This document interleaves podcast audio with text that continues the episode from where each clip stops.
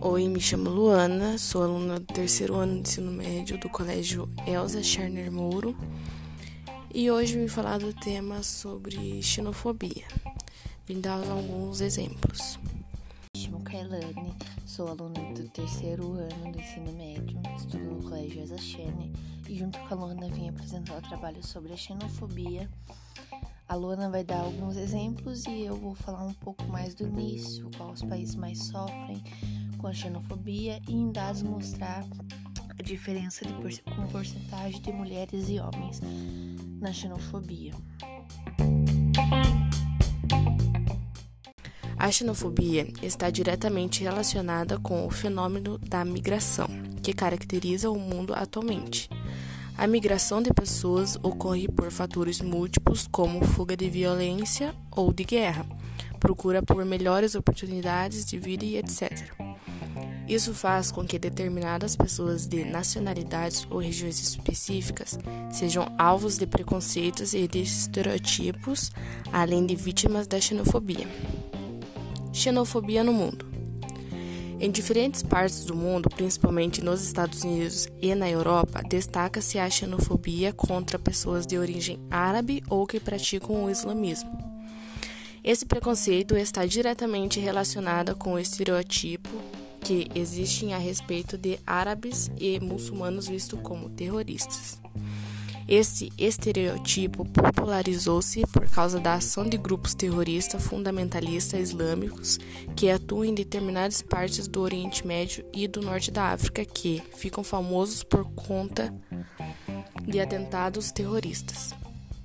A xenofobia contra árabes e muçulmanos tem contribuído para marginalizar esses grupos que não recebem as mesmas oportunidades e são vistos com desconfiança por muitos, sendo vítimas de violência.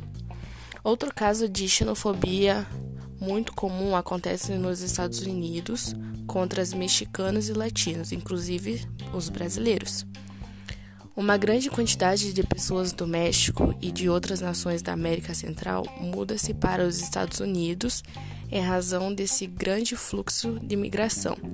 xenofobia pode manifestar-se em pessoas temerosas de que, com a chegada dos imigrantes, a quantidade de empregos continua ou com a violência aumente, etc.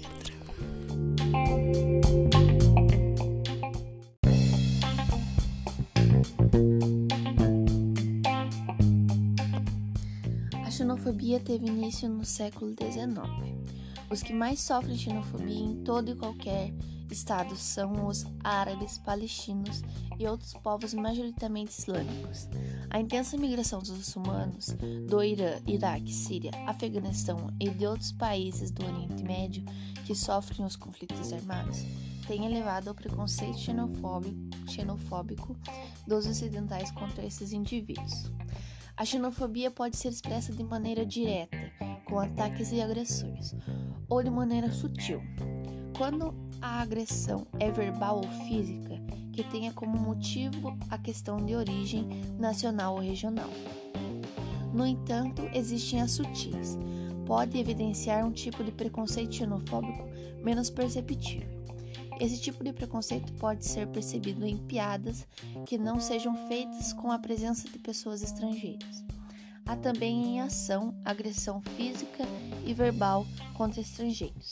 O preconceito trabalhista contra pessoas que sejam de outras etnias, que é quando recusam vagas de emprego para pessoas que sejam de outros estados